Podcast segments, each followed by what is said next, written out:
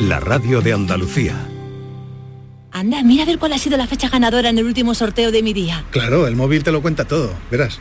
4 de noviembre de 1927. Venga ya, ¿sabes que es el día que se casaron mis abuelos? Durante años celebramos ese aniversario. Qué casualidad, es verdad. He visto varias fotos de ellos súper jovencitos. No sé si será casualidad, pero vamos a ir pensando ya otra fecha para el próximo sorteo de mi día de la 11. Cada lunes y cada jueves se reparten miles de premios. A todos los que jugáis a la 11, bien jugado. Juega responsablemente y solo si eres mayor de edad. ¿En qué capítulo de tu vida estás ahora? ¿Quieres hacer una reforma o cambiar de coche? ¿Tus hijos ya necesitan un ordenador para cada uno? ¿O quizás alguno ya empieza la universidad? ¿Habéis encontrado el amor y buscáis un nidito? En Cofidis sabemos que dentro de una vida hay muchas vidas y por eso ahora te ofrecemos un nuevo préstamo personal de hasta 60.000 euros. Cofidis, cuenta con nosotros. Mano de santo limpia la ropa, mano de santo limpiar salón, mano de santo y en la cocina, en el coche, en el watercloak, mano de santo para el hotel, mano de santo para el taller, mano de santo te cuida, mano de santo te alegra la vida, mano de santo, mano de santo, ponte a bailar y no limpies tanto, mano de santo, mano de santo, ponte a bailar y no limpies tanto. En cofidis.es puedes solicitar cómodamente hasta 60.000 euros, 100% online y sin cambiar de banco. Cofidis, cuenta con nosotros. Esta es La mañana de Andalucía con Jesús Vigorra. Canal Sur Radio.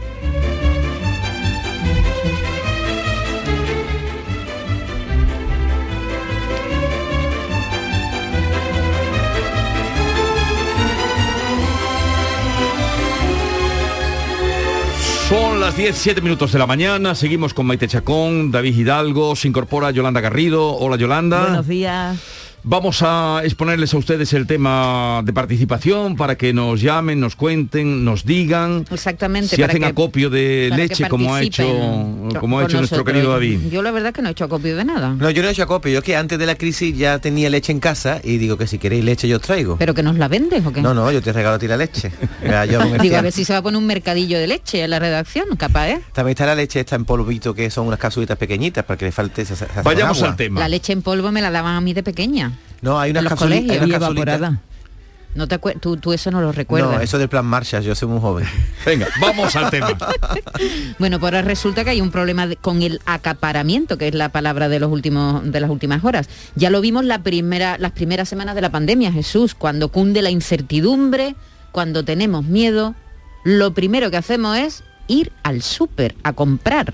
Según un estudio de la consultora Nielsen, las compras en el súper entre el 9 y el 13 de marzo aumentaron de media un 23% si las comparamos con la misma semana del año anterior. Aunque en Andalucía esa cifra es todavía más alta. Eh, hemos comprado un 30% más que la misma semana del año pasado. Más que a los catalanes, por ej- por ejemplo. Y en esa semana, que ha dicho mm, eh, Maite, no había comenzado todavía la huelga de transporte. A ver cuáles son los productos más consumidos en esa semana. Los que permiten un almacenamiento más prolongado. La alimentación seca, es decir, los garbanzos, las lentejas, han subido un 47% su consumo. La leche, un 35%. Los huevos, un 27%. Y tampoco se libran los productos de higiene y droguería. También han aumentado sus ventas. Pero, Jesús, lo más llamativo, ¿sabes cuál es el, el- lo que más se consume? Los aceites. Esta semana casi se triplicaron, un 290%. 290%. Casi Más. se ha multiplicado por tres la venta de aceites. Madre mía, por eso hoy queremos saber si nuestros oyentes están comprando más de la cuenta, tienen la despensa más llena que nunca, ha comprado más en estos últimos días, ¿qué productos? ¿Faltan productos en su supermercado? ¿Está comprando las cantidades de siempre? 670, 940, 200.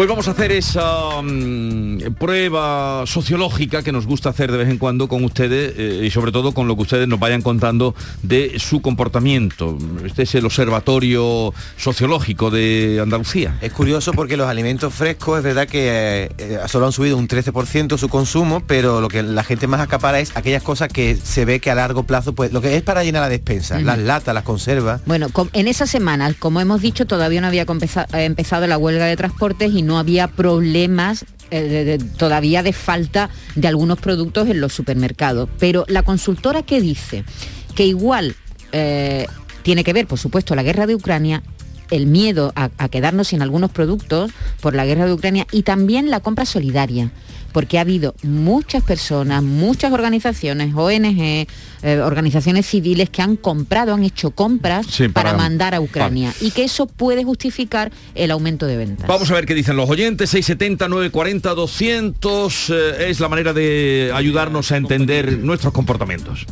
Yo en verdad no estoy haciendo acopio de nada. Yo lo que sí estoy es aprovechando más las cosas. Si me sobra un cacito de arroz del mediodía, intento guardarlo para por la noche, porque la cosa se va a poner fea, fea, fea de verdad. Buenos días. Eso no está mal. Buenos días, Miguel de Málaga, dirección El Burgo, con una mantagua que me está cayendo, pero bueno, esto es alegría, como digo yo, esto es pan para comer, esto es pan. Pues yo no he hecho acopio de nada, de nada, ni aceite, ni papel higiénico como hace la gente, ni nada. Yo cuando me hace falta algo voy y lo compro. La gente se ha vuelto loca y gracias a eso están subiendo los precios, hay desabaste- desabastecimiento. Si no hiciéramos acopio, habría para todo el mundo. Pero bueno, que no, que yo voy comprando lo que me hace falta al día. Hoy me hace falta comprar yogur, pues compro cuatro yogur o seis. Pero eso de comprar a loco y a diestro y siniestro, nanay de la China. Bueno, este señor ha hecho una reflexión sobre por qué suben a veces los precios, por el comportamiento. Es que yo creo, Jesús, que los medios de comunicación tampoco colaboramos porque creamos una especie de psicosis, ¿no? Al hablar de la huelga de transporte, es cierto que existe una huelga de transporte, pero no están tan desabastecidos los supermercados como realmente están. Y después vamos porque estamos impulsados por una especie de psicosis que nos dicen desde los medios, mi opinión. Bueno, pero cuando tú no, esté- no es que estés justificando nada, yo lo acabo de decir, yo no he comprado más de la cuenta para nada, ¿no? Ni tengo la despensa, como eh, algún compañero me ha dicho, tengo la despensa más lleno que nunca. Eh, será que ha- porque ha comprado más, ¿no?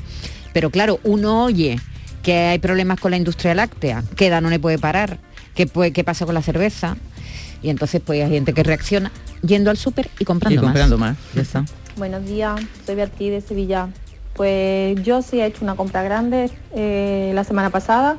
Normalmente voy dos veces al mes a comprar al súper, pero me avisó una amiga que quedaban pocas cosas y allá que me fui corriendo con mi marido y llenamos dos carros y nos trajimos un poco de todo, sobre todo leche y yogures para los niños, para las niñas y, y bueno, eso sí, muchas conservas y quedaban en la estantería tres paquetes de macarrones y eso vinieron a mi casa. Así que sí que he comprado más de lo que compro normalmente. Pues yo voy a una crítica a eso. Yo veo eso muy poco solidario, de verdad, ¿eh?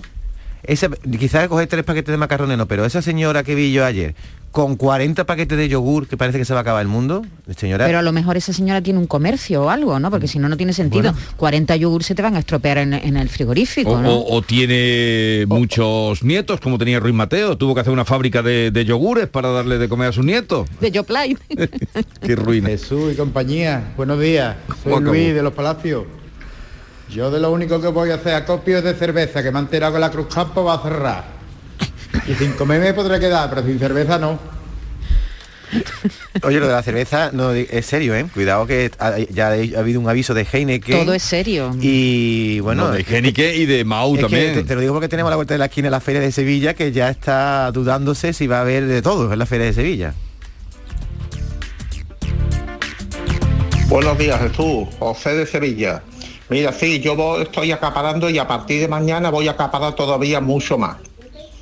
De comprar leche, legumbres, huevo y todo lo que vea, porque esto va para largo.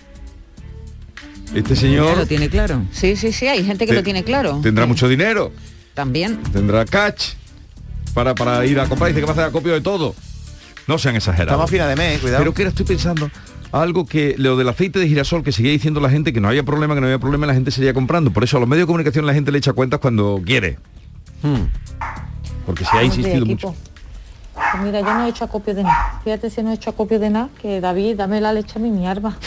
Que yo hago los lunes juntos para toda la semana. Es lactosa, huevo, ¿eh? Ni leche, ni huevo. No sé, la gente se ha vuelto loca, vamos.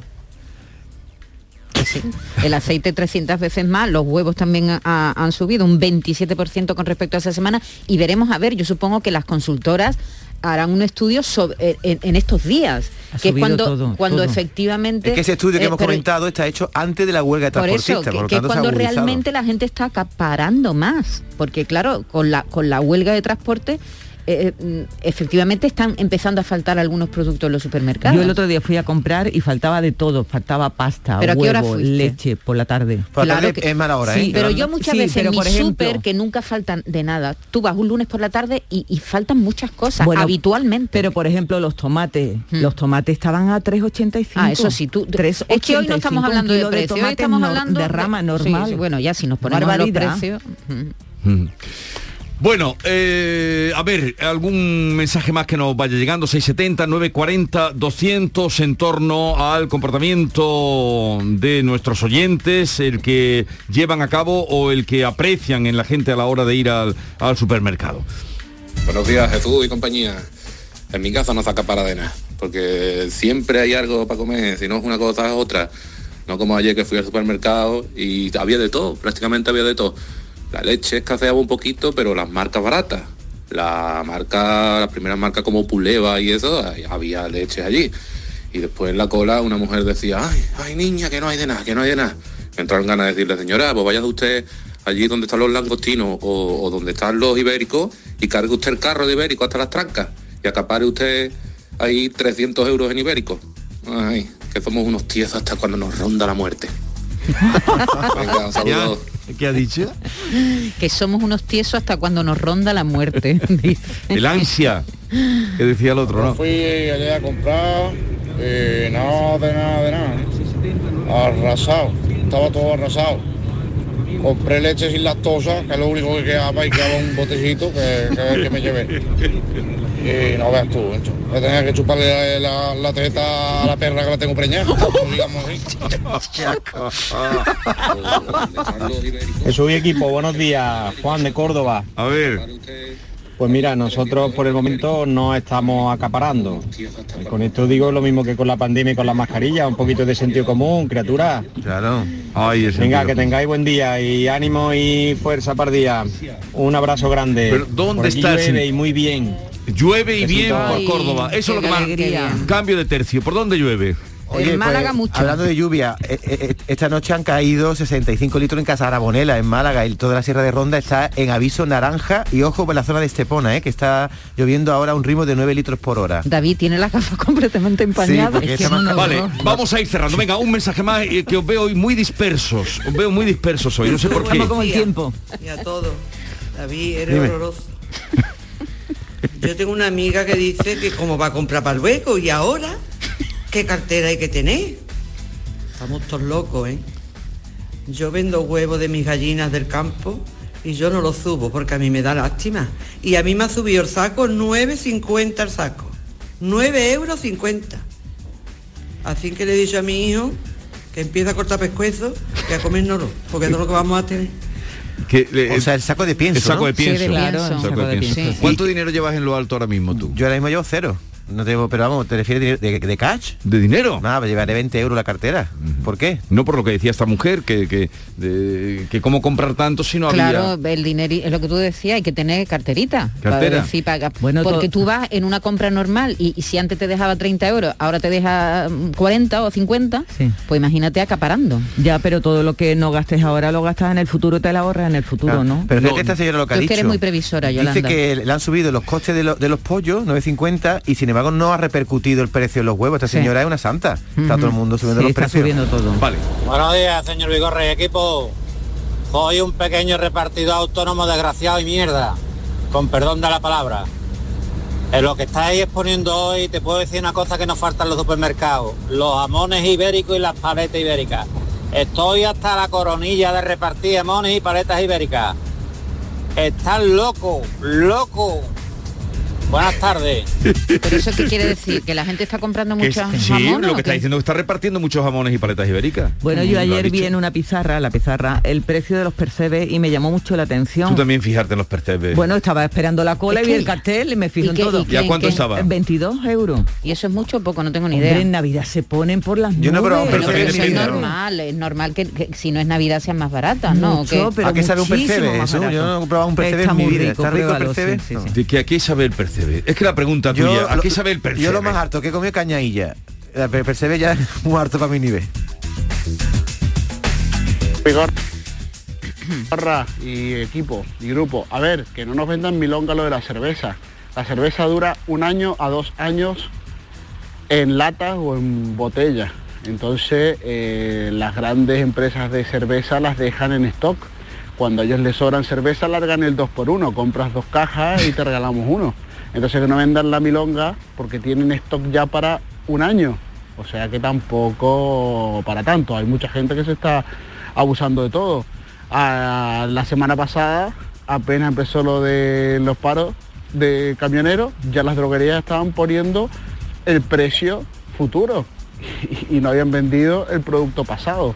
O sea que cuidado, cuidadito, cuidadito, que nos están metiendo una milonga algunos que, bueno, Ojo bien abierto. Vamos a cerrar aquí el tema. eh, ha salido de todo. No sé si este contraste que hemos hecho hoy sociológico sirve para algo. Yo pero- creo que sí, que es ¿Qué representativo. conclusión has sacado tú? Pues que es representativo, nuestros oyentes eh, eh, son una muestra muy Sí. representativa de la sociedad andaluza. Vale.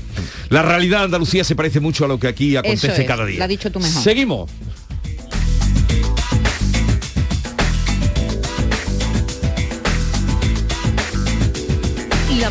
De Andalucía con Jesús Vigorra.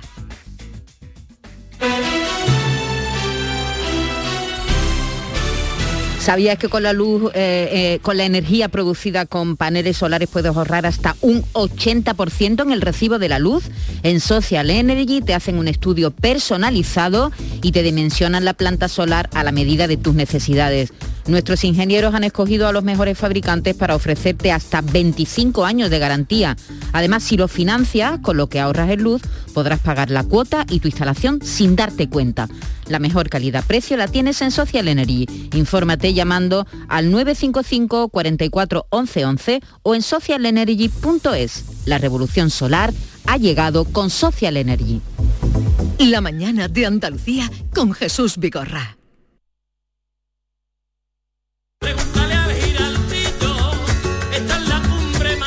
Cuenta la voz de un sabio que para saber de Sevilla le preguntó al giraldillo por los lugares más bellos del barrio de Santa Cruz.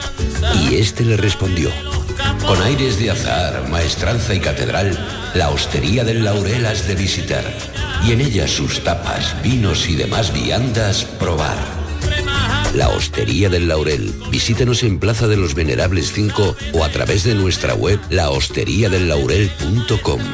Porque si le preguntas al giraldillo, Hostería del Laurel, no te la dejes atrás. Plaza de Toros de Sevilla. Empresa Pajés. Nuevos abonos de localidades de la temporada taurina 2022. Hasta el 26 de marzo. Abono especial para jóvenes y jubilados. Posibilidad del pago fraccionado del abono. Horas de taquilla de 10 a 2 y de 5 a 8 en las taquillas oficiales de la empresa. En la Plaza de Toros. Paseo de Colón. Lamaestranza.es. Patrocinado por Caja Rural del Sur. En Patatas Ariza trabajamos cada día para llevarte las mejores patatas y cebollas a tu mesa, comprometidos con el mejor sabor y la máxima frescura. Apostamos por la innovación y el desarrollo contando con el mejor equipo humano e instalaciones de última generación. Disponemos de venta directa al público. Contacta con nosotros en el 952 340 311. Patatas Ariza, sinónimo de calidad.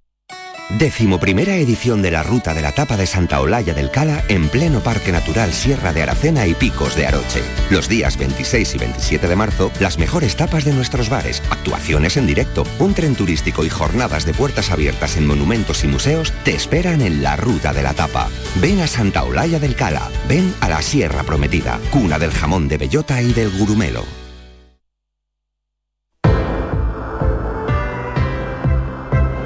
Descansa en casa se han esforzado muchísimo para prepararte una gran oferta en colchones, una oferta jamás oída con descuentos increíbles.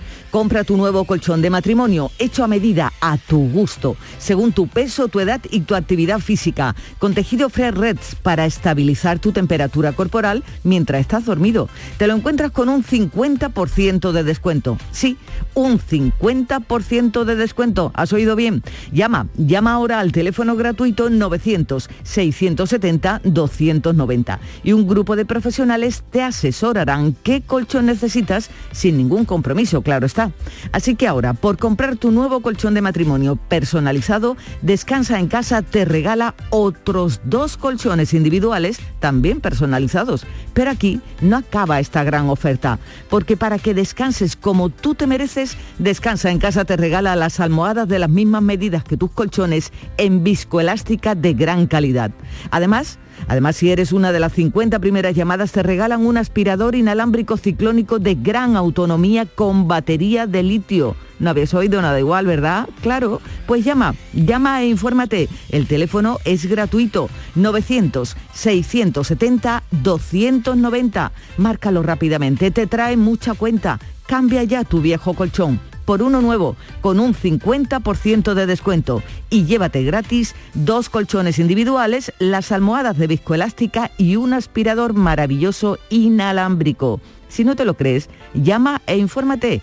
El teléfono es gratuito 900-670-290. Llama y compruébalo. 900-670-290.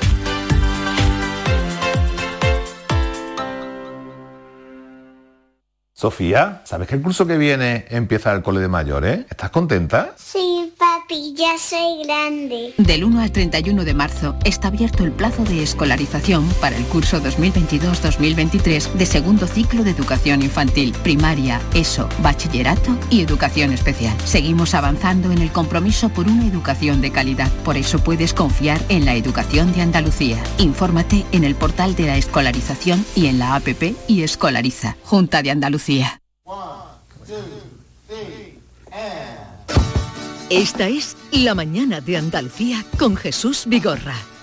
Canal Sur Radio. Everybody's talking about planet Earth, rebirth, United Nations, good relations, space station, starvation, radiation, salvation, education, liberation. Oh, and we don't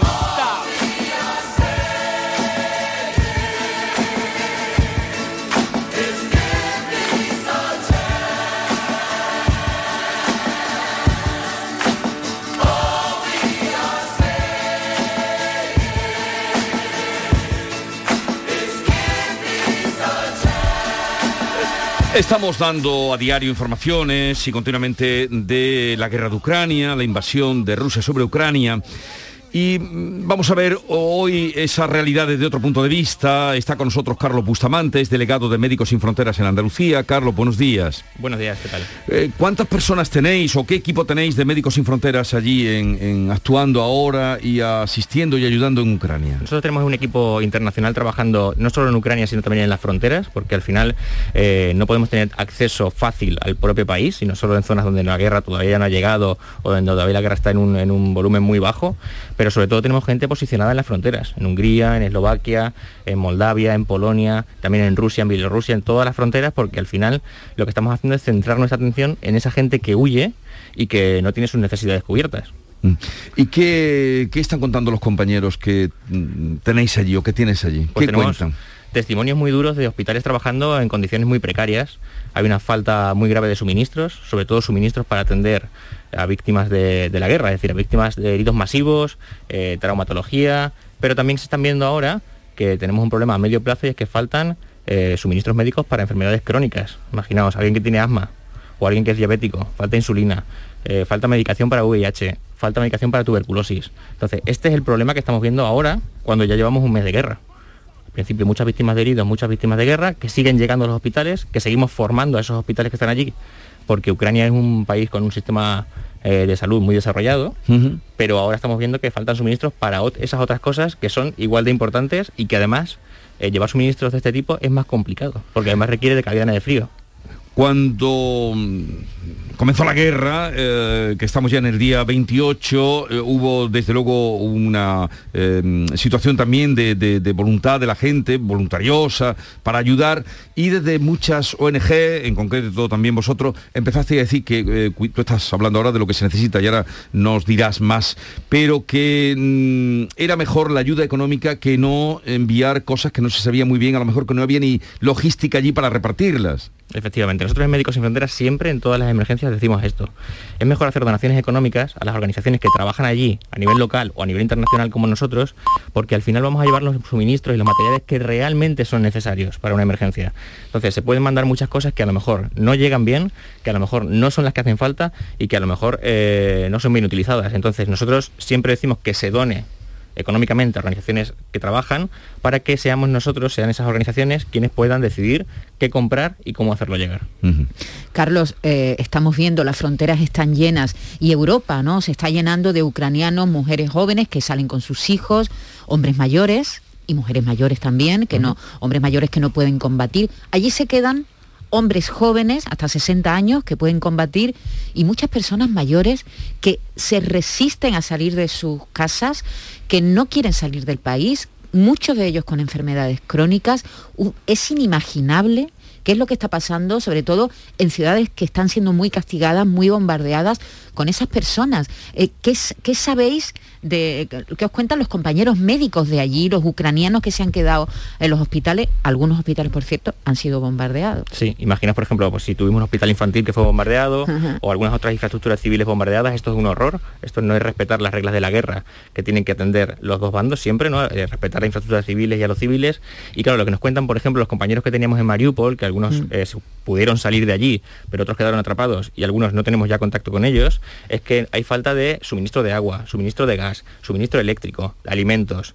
Eh, la gente está cocinando con madera en la calle, haciendo fuego Sí, en la sí, casa. haciendo fogatas en la calle. Y esto también eh, lo que supone es que va a haber problemas de salud también respiratorios, quemaduras, que son problemas que habitualmente suceden en circunstancias de este tipo.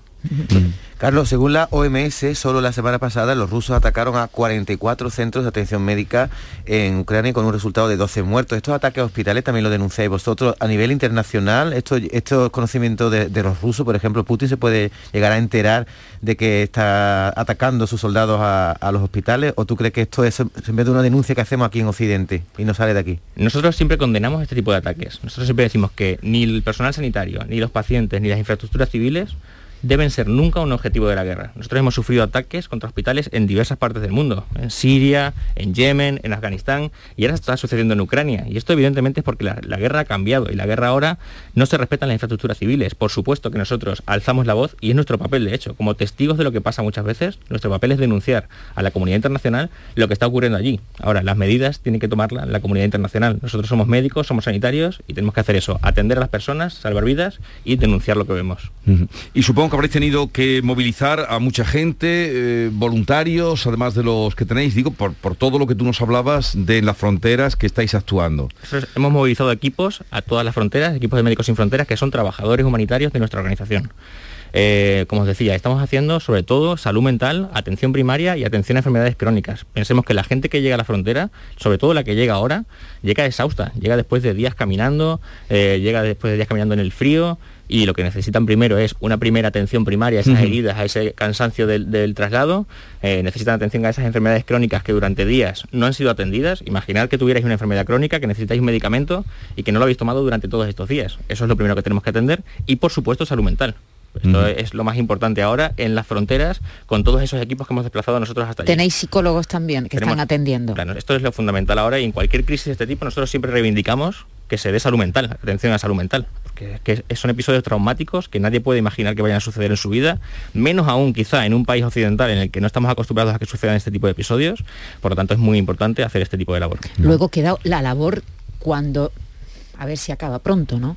Eh, la labor ingente que va a haber que hacer en ese país para reconstruir también su sistema sanitario. Tú decías que, que Ucrania tenía, vamos a hablar en pasado, un sistema sanitario solvente y, y moderno. A- a- el trabajo va a ser ingente para recuperar lo perdido, ¿no? Y esto es una cosa muy importante. Yo siempre digo que lo que no podemos hacer luego es perder el foco mediático y de la opinión pública de Ucrania, igual que sucede con otros conflictos en los que estamos. Termina el conflicto, se hace un alto el fuego y todo el mundo se olvida de Ucrania o se olvida del país en el que está la guerra. O se pasa el primer momento de una gran guerra y la gente se olvida. No podemos olvidarnos de esto por eso, porque las necesidades que vienen después son iguales o mayores. Hay que reconstruir un sistema de salud, hay que reconstruir un país y hay que hacer que la gente que vivía allí y quiera volver pueda hacerlo. Eh, Médicos Sin Fronteras solo os ocupáis del tema sanitario o también, por ejemplo, la gente que está llegando a la frontera, ¿estáis ayudando a salir o a reubicar a gente? No, en- Eso no es vuestro cometido. Nosotros son- solo nos, nos encargamos del tema sanitario y bueno, humanitario, eh, por decirlo Sí. de alguna forma. Eh, pensad que también estamos, por ejemplo, repartiendo kits de emergencia para gente que está llegando a la frontera eh, a la frontera polaca, polaca que hay mucho frío. Entonces también mantas, eh, tiendas de refugio, todo esto sí que estamos haciendo, esa labor, que también la hacemos siempre porque tiene mucho que ver con la salud. Pero nosotros no nos encargamos de reubicar refugiados. A ver, lo más importante también, y, y de lo que deja aquí testimonio Carlos Bustamante, eh, es el, eh, pues quien quiera colaborar y quien pueda ayudar. ¿Cómo tenéis número de cuenta a través de la página web? ¿Cómo es la manera de poder echar una mano y ayudaros a vosotros? Nosotros, como os decía, no estamos haciendo una, re- una recaudación de fondos específicamente para Ucrania. Nosotros recaudamos fondos para el Fondo de Emergencias de Médicos Sin Fronteras porque justo estábamos hablando de esto, ¿no? Hay muchas otras crisis olvidadas. Nosotros no queremos sobrefinanciar solo Ucrania porque ahora esté en el foco mediático, sino que tenemos un fondo de emergencias que sirve también para cuando surge una emergencia, en ese primer momento de necesidad, podamos enviar ya suministros, fondos sin tener que esperar a hacer esa recaudación. Entonces, ese fondo de emergencia sirve para contextos como este, pero también para Etiopía, que hay una guerra en la región de Tigray, también para Siria, que nos hemos olvidado de ella, pero lleva en guerra Sí. ya muchos años, para Yemen, para todas estas guerras. Entonces, quien quiera donar a Médicos Sin Fronteras a ese fondo de emergencias, puede hacerlo a través de nuestra página web, www.msf.es. Ah, Ahí es la manera directa de, de poder ayudar y fácil de quien O quiera que nos esté escuchando para o hacerse socio. hacerse socio. Hacerse socio es muy importante porque al final el socio es el que se compromete con la organización de alguna forma, dona la cantidad que decide cada mes y con ese dinero es con el que vamos cubriendo todas estas necesidades que surgen. Carlos, corrígeme si me equivoco, eh, Médicos Sin Fronteras ha entregado hasta este momento 120 toneladas de material médico, de las que 40 han ido a Kiev. Ahora mismo, ¿en qué estáis? O sea, ¿vais a hacer otro envío? ¿Y cómo se garantiza que ese envío va a llegar a los hospitales donde se necesita? Nosotros estamos en contacto con el Ministerio de Salud ucraniano porque trabajábamos allí desde antes que empezase la guerra. Entonces tenemos como el, contacto para hacer llegar el suministro. Las vías de tren siguen funcionando, por eso pudimos meter tanto suministro, pero lo hicimos al principio sobre todo para evitar que cuando llegasen momentos más duros no pudiéramos hacerlos llegar. ¿Qué estamos haciendo ahora? Ahora estamos formando también a los médicos. Como decía antes, los médicos no estaban preparados para una respuesta a emergencias. Entonces, hace cuestión de 10 días tuvimos un equipo en Ucrania, en Kiev, formando a cirujanos de un hospital muy grande de Kiev, porque la cirugía de guerra no es una cosa habitual en un país como Ucrania. Eh, también hemos formado equipos en Leópolis sobre cómo eh, hacer triaje con heridos, cómo recibir a víctimas masivas y también hemos hecho incluso formaciones online, formaciones eh, de forma telemática en zonas del este de Ucrania para lo mismo, para que los médicos sepan cómo responder. Nos pasa en Ucrania que no nos piden personal médico como nos pasa por ejemplo en Siria, sino que lo que nos piden son suministros, porque allí hay personal médico y además se quiere quedar, se quiere quedar Están, a dar apoyo sí, no se van, ¿no? Claro. Los médicos están a dar ahí. apoyo a la población de su país. Bueno, pues Carlos Bustamante, delegado de Médicos Sin Fronteras en Andalucía, que ha venido hoy a dar testimonio y a pedir ayuda también. No nos llamemos andanas, sino que hay que, mucha gente por su cabeza pasa, ¿cómo puedo ayudar? Pues esta es una manera, Médicos Sin Fronteras lleva ya muchos años. ¿Cuánto tiempo eh, tenéis vosotros de historia? Pues 50 años cumplimos en 2021. En 2021, 50 años. Y están por todos sitios donde se les requiere y donde hay una necesidad de emergencia, que es la palabra que mejor define esto. No sé si quieres lanzar algún mensaje más a los oyentes de Andalucía, Carlos. Yo simplemente quiero lanzar el mensaje de que nos centremos en lo que está pasando en Ucrania, pero no nos olvidemos también del resto de crisis que hay en el mundo, que son muchas y con necesidades igual de grandes que estas. Y que atendamos por igual a los refugiados de cualquier parte del mundo. Porque esto sí que es una cosa importante. Europa ha abierto las fronteras a estos refugiados, pero hay otros muchos que estaban a las puertas de Europa se han levantado Sí. muros, se han levantado vallas, no los dejamos entrar Sí. y al final todos somos personas en cualquier parte del mundo. Pues desde luego que, que estamos contigo en esa, en esa reflexión. Carlos, gracias por la visita, suerte para toda la gente que tenéis por allí movilizada y, y también para seguir adelante con vuestra labor. Gracias a vosotros. Médicos Sin Fronteras, hoy eh, dando testimonio de, esta, de este trabajo humanitario y social. En un momento vamos a la cita, eh, consulta, eh, audiencia es la palabra que mejor lo define, con el juez Emilio Calatayud. Esta es La mañana de Andalucía con Jesús Vigorra. Hola, hijo. ¿Cómo te van las cosas? Dice mi mujer que trabajo demasiado y que tengo mucha tensión acumulada. ¿Tensión? ¿Y tú qué has hecho? ¿Yo? ¿Garbanzos? Mmm, garbanzos. Anda, siéntate y come. Legumbres la pedriza. Tómate tu tiempo. No te podías imaginar ver a tu artista favorito tan cerca. Solo en Concert Music Festival puedes hacer que esto ocurra. Il Divo en concierto en Concert Music Festival el 9 de julio, concierto homenaje a Carlos Marín. Vive una experiencia única. Il Divo homenaje a Carlos Marín en Concert Music Festival Chiclana de la Frontera el 9 de julio. Patrocina Finetwork. Patrocinador principal Lenovo. Entradas a la venta en Ticketmaster.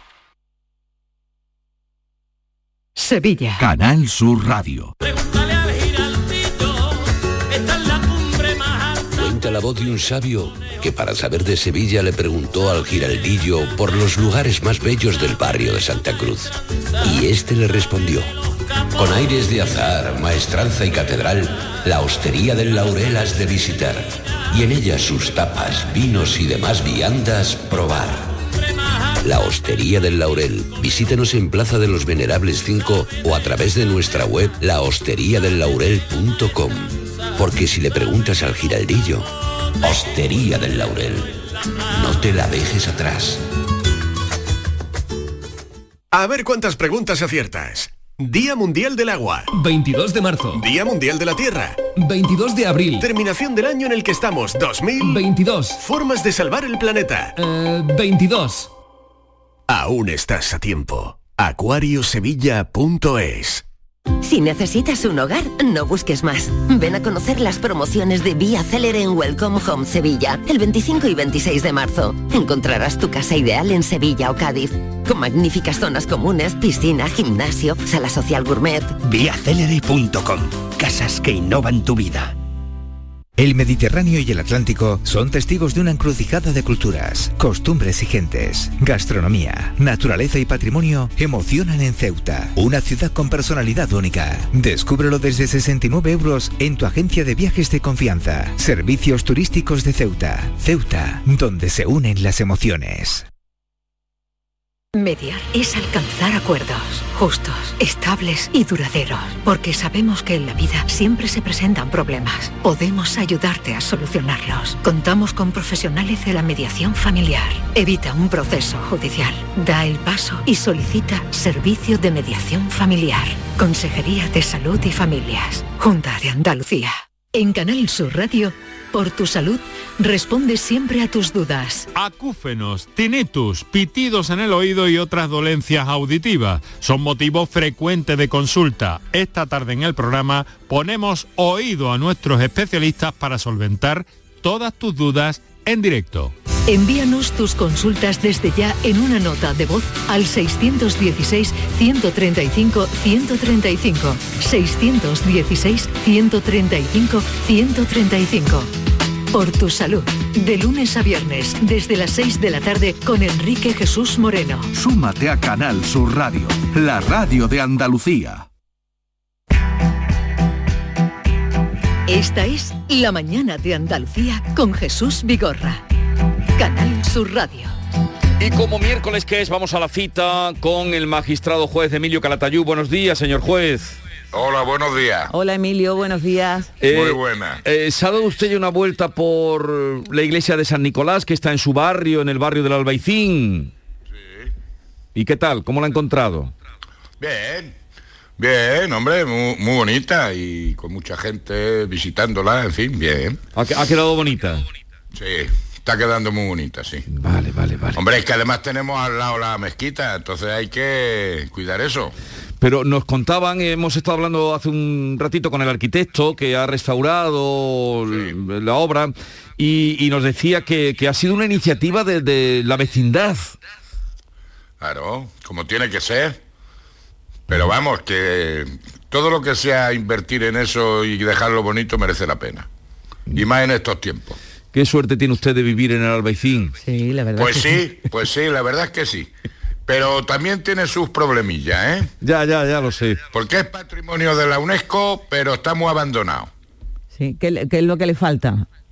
Pues mira, se está yendo la gente mayor, porque es un barrio incómodo para vivir. Sí. Entonces la gente mayor se está yendo, se está yendo a, a barrios más cómodos, con pisos, historias. Y entonces se está ocupando por gente de todo tipo, ¿eh? de todo tipo y condición. Y luego hay mucha droga metida en el barrio, ¿sabes? Mucha droga, sí, metida en el barrio. Sí. Da gusto pasar por, por el albaicín. Te coge unos colocones que no veas. De la perfu- del perfume que suelta, ¿sabes? Pero vamos a ver, señor juez, si dicen que es mm, mm, el, el- el balcón de, de San Nicolás que es más visitado que la Alhambra incluso. Sí, es para mirar para afuera, pero como mires para adentro, ya a cierta ay. hora, más vale que no mires, ¿sabes? Pues como se enteren le van a quitar el título de Patrimonio de la Humanidad. Porque, hombre, si no gastan dinero, pues que me, lo- me lo quiten, ¿qué más da? ¿Qué más da? Si es que estas cosas hacen mucho patrimonio de, de la UNESCO. Muy bien, pero invierte y cuídalo. No que se está convirtiendo en un barrio turístico de muchos apartamentos de turismo y la gente, los vecinos de toda la vida se están yendo. O sea, que está bien que tenga un título, pero hay que echarle manteca a la cosa, ¿no? Hombre, claro, como todo. Claro. Y sobre todo cuidarlo. premios que te dan. Los premios que te dan, ¿para qué quieres premios? Que te lo den en- con dotación económica y si no, por nada, no, te, no me des premios. Pues no será que usted no ha recogido premios sin dotación económica. Hombre, todos. Usted es muy agradecido. Yo sí. Hombre, por lo menos tengo una ventaja, que me dan los premios en vida. Sí, desde luego. Es que aquí en este país, cuando te mueres es cuando eres muy bueno. Pero los premios sin dotación económica, entonces dice usted que eso es hojana. No, hombre, yo lo agradezco mucho. Pero como decía mi mujer, son pongos. ¿Dónde lo pongo? ¿Dónde lo pongo? Y tengo la casa llena de pongos. Que muy bonitos todos, muy agradecido. Pero ¿dónde lo pongo? ¿Y, y su balcón da a la Alhambra, a la Colina Roja? No, yo estoy en una urbanización, yo tengo la ventaja que vivo en el Albaicín, pero no dentro del Albaicín. Estoy al otro lado de la carretera de Murcia. Yo doy a la muralla. Yo es que me compré la casa, porque como sabía que Granada tenía muchos terremotos, dije, la muralla, como lleva muchos siglos aquí y nos ha caído, pues vamos a coger la casa al lado de la muralla. Este buen sitio, sí. Usted, usted es previsor, ya veo que analiza todo, ¿eh? Bueno, todo no, pero algunas cosas no, la hipoteca no, la, no las analizo, ¿sabes? Pero la casa sí. No me dirá que le colocaron una cláusula al suelo a usted. No, pero después ya la cancelé. Bueno, estaba diciendo Jesús que eres previsor, Emilio. ¿Tú también te has ido al supermercado a comprar como un loco de todo? No, No, no, no no, lo yo imagino. compro, yo, yo compro al día, yo compro al día. Bien, eh, y Pero confío, confío en que se solucione, pero yo compro al día. Además, nosotros gastamos poco. oiga, y ya que estamos hablando de este asunto que es por el tema de la huelga, bueno, huelga, paro nacional, como le llaman, indefinido los transportistas, eh, ¿usted cómo está viendo eh, la evolución de, de esta protesta? ¿Cómo se está gestionando esto? ¿Qué percepción tiene? Pues hombre, yo creo que aquí, como dicen ahora, hay que hablar. Y entonces me parece que una, una patronal o un movimiento de trabajadores, pues escúchalos, escúchalos, ¿sabes? Escúchalos. Entonces yo desde luego lo entiendo. Es como si yo me voy al juzgado y cada vez que voy al juzgado me cuesta dinero en vez de ganar. Pues entonces no voy. Si es que es normal, no se puede trabajar hoy día con pérdidas. Entonces, coño, siéntate, habla y baja los impuestos. Si esa es la solución, baja los impuestos, que no pasa nada. Pero claro, falta de diálogo. O sea, aquí se habla con todos menos con los que se tiene que hablar. Desde luego, eh, es un poco extraño que no se haya dialogado, lo pide todo el mundo. Esta mañana, Pero es la pues, soberbia, la soberbia. Es la soberbia. Claro, y no puede ser, hombre, hay que ser humilde. Que eres un mandado. Que es que no se enteran que los políticos son mandados. Que no son los que mandan, son mandados de la sociedad y tienen que velar por la sociedad. Y la sociedad te está pidiendo diálogo, pues habla con ellos y siéntate y negocia. Bueno, un momentito, señor juez Calatayud, que nuestro compañero Fran López de Paz, que se encarga del informativo de las 2 de la tarde, viene a darnos algún adelanto, alguna noticia, ¿no, Fran? Buenos días. Buenos días, Jesús. Un nuevo foco de gripe aviar que afecta a 17.700 pavos que se encuentran en una granja entre Marchena y Aral. Es la noticia que acaba de proporcionar el Laboratorio Nacional de Referencia de la Influencia Aviar en España. Ya hay en Andalucía 28 focos, de los que 22 se corresponden con la provincia de Sevilla y 6 restantes con la de Huelva. había llamado poderosamente la atención el número de animales ¿no? afectados por este foco en una granja entre Aral y Marchena, 17.700 pavos. Pues ahí luego la ampliaremos la información. No acabamos de salir, ¿eh? No acabamos de salir de sustos, sobresaltos y... Qué racha. Di- di- Lo que dígame. nos falta, si es que no nos privamos de, de nada. Bueno, pues eh, estaremos al tanto, Fran, y las lluvias, ¿cómo van? ¿Están incidiendo mucho en Hay problemas carreteras? en Málaga fundamentalmente, ¿eh? pero en carreteras no tenemos noticias de que en estos momentos haya nada destacable. Bueno, pues nada, seguiremos al tanto. Eh, Mira, vamos, Jesús, te voy a, dígame, te voy a dar usted. un consejo para la, para la lluvia de arena. Sí. Yo ya le he dicho a mi vecino que a mí no me molesta su pared, su pared marrón. Y como si a él le molesta la mía, pues que me la pinte él. Pues yo estoy dentro, a mí me da igual, ¿sabes? Yo no la veo. Eh, ah, ah, está usted diciendo una cosa que una vez me dijo un arquitecto, Sáenz de Oiza, que era un arquitecto muy importante. Hizo cosas que la gente no entendía mucho, como aquello Torres Blancas, que ni eran blancas ni eran torres de Madrid, pero tenía su es el de la Torre Triana, por Sí, ejemplo, sí, sí, sí. en Sevilla. Y entonces una vez que lo entrevisté me dijo, no es importante eh, tu fachada, lo más importante es la fachada de enfrente, la que tú ves. Yo mi fachada no la veo. Eso decía, decía, no, no, a mí lo, lo importante, lo que me preocupa es la que veo, la que tengo enfrente. Con la que tú te recreas, ¿no? Eh, La, la que tú ves Eso y, lleva la razón, que es lo que está diciendo ahora mismo el juez. A ver, vamos a pasarle algún mensaje que hay para el juez. Señor juez, usted no se imagina el montón de fan que tiene usted por el mundo. Es que debería de nacer 20 como usted por lo menos. Enhorabuena por ser como es. Y lo de la muralla, diga la verdad, que le dijo que hiciera ahí la caza a su suegro. Saludos. Y es verdad que es, es verdad que seguí el consejo de mi suegro. Ah, es verdad. Pero eso no nos lo había dicho. Sí, cuando yo vine a Granada, estuvimos viendo varias y me dijo mi suegro, cógete esta.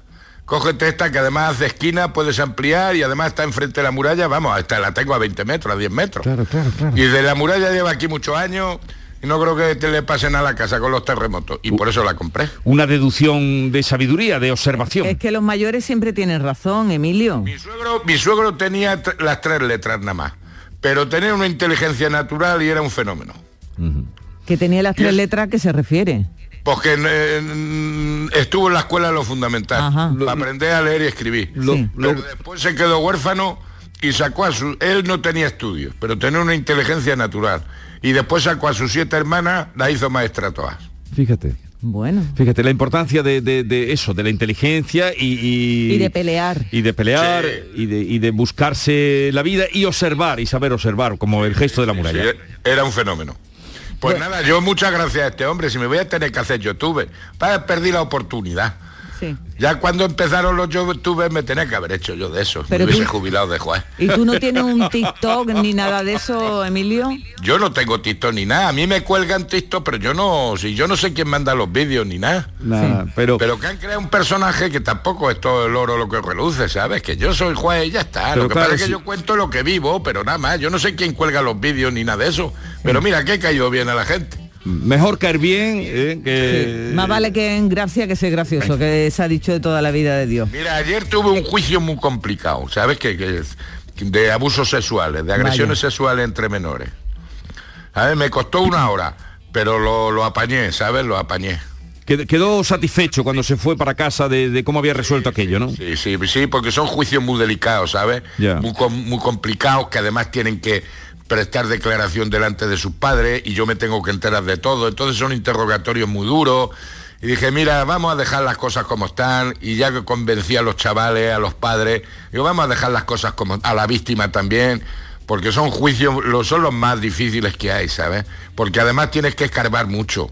Y eh, afloran cosas que a lo mejor los niños no quieren eh, que sus padres se enteren y cosas de esas. Pero está aumentando mucho eso, ¿sabes? Está aumentando.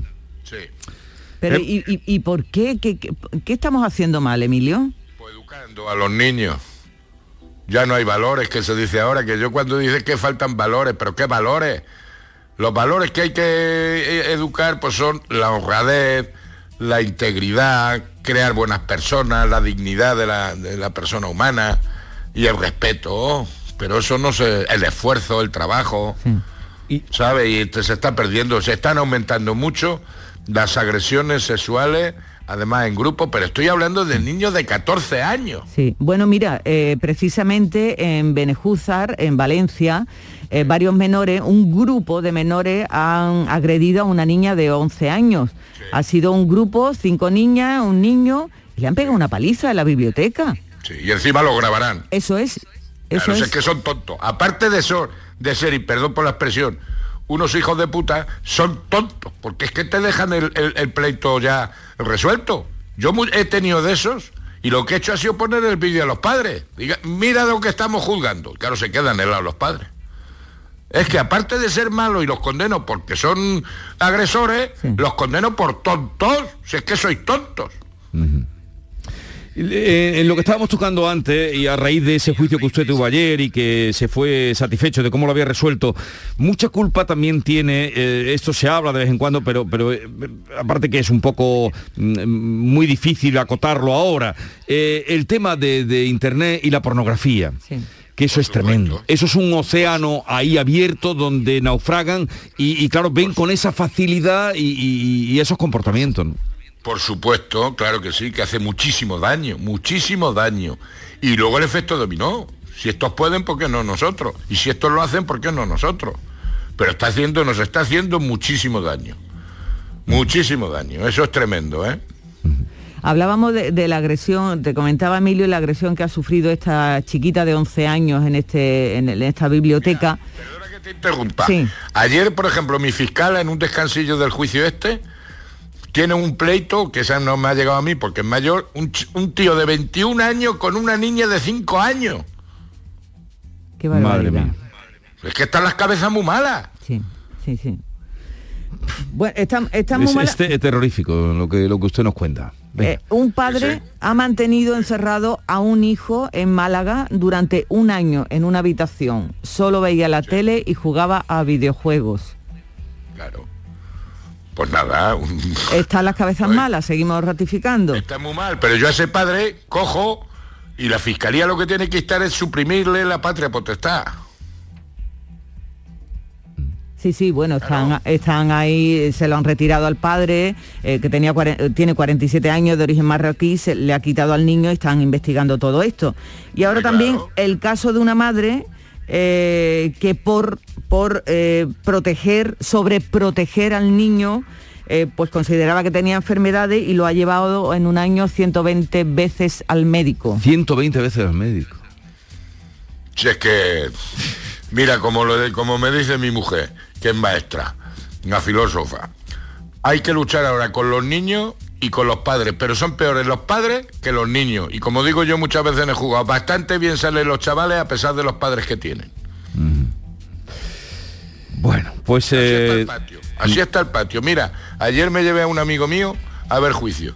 Dice, yo no sabía que pasaba esto. Digo, pues esto es la vida, la dura realidad. Si esto es lo que hay. Si yo no me invento nada, si esto es lo que hay. Lo que pasa es que se hacen ojos que, que no quieren ver, pues no ven, y- ¿sabes? Pero ¿qué pasa? Por desgracia todos los días, lo de los internet, lo de los abusos sexuales, la historia, que está la gente muy malamente de la cabeza. y, y su amigo quedó sobrecogido entonces. Claro que quedó sobrecogido. Tiene una niña de 12 años y fíjate cómo se quedó. Claro. Madre mía. Asustado. A veces, como usted dice, no hay más realidad que la que no queremos ver o el suelo que no queremos pisar. Se- señor Emilio Calatayú, un abrazo muy grande y disfrute del Oye, albaicín. Jesús, Dígame. Que no me voy a poner estos días la chaqueta de antes, ¿sabes? Porque va a llover tierra, ¿sabes? Vayamos a que coja un tono marroncillo más feo. No, que es bonita la chaqueta. Eh, tenemos que Claro, pasearnos un día ahí por, Plaza Nueva con la chaqueta. Un abrazo. Adiós, La adiós. mañana de Andalucía con Jesús Vigorra. Si necesitas un electrodoméstico, ¿por qué pagar de más en grandes superficies? Ven y paga de menos en Tiendas El Golpecito. Tus primeras marcas al mejor precio y una selección de productos con pequeños daños estéticos con descuento adicional y tres años de garantía. Tiendas El Golpecito. Ahorra hasta el 50% en tus electrodomésticos. 954 100 193 y tiendaselgolpecito.es. Dale vida a tu barrio. Compra en tu mercado de abastos. En la Federación de Mercados de Abastos de Sevilla trabajamos para ofrecerte los mejores productos y servicios. Dale vida a tu barrio. Compra en tu mercado de abastos. Promueve FEMASE, Federación de Mercados de Abastos de Sevilla. Financia Ayuntamiento de Sevilla.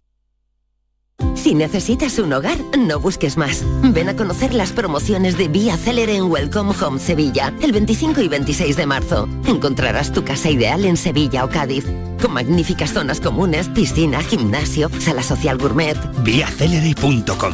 Casas que innovan tu vida. El Mediterráneo y el Atlántico son testigos de una encrucijada de culturas, costumbres y gentes. Gastronomía, naturaleza y patrimonio emocionan en Ceuta, una ciudad con personalidad única. Descúbrelo desde 69 euros en tu agencia de viajes de confianza. Servicios turísticos de Ceuta. Ceuta, donde se unen las emociones. ¿Te está afectando la subida de la luz? Claro que sí. Por eso en Insolac Renovables instalamos paneles fotovoltaicos de autoconsumo con los que podrás generar tu propia electricidad. Y ahora con las nuevas subvenciones de la Agencia Andaluza de la Energía lo tienes mucho más fácil. Entra en insolacrenovables.com e infórmate de las ventajas que tiene el autoconsumo. Insolac, expertos en energías renovables desde 2005.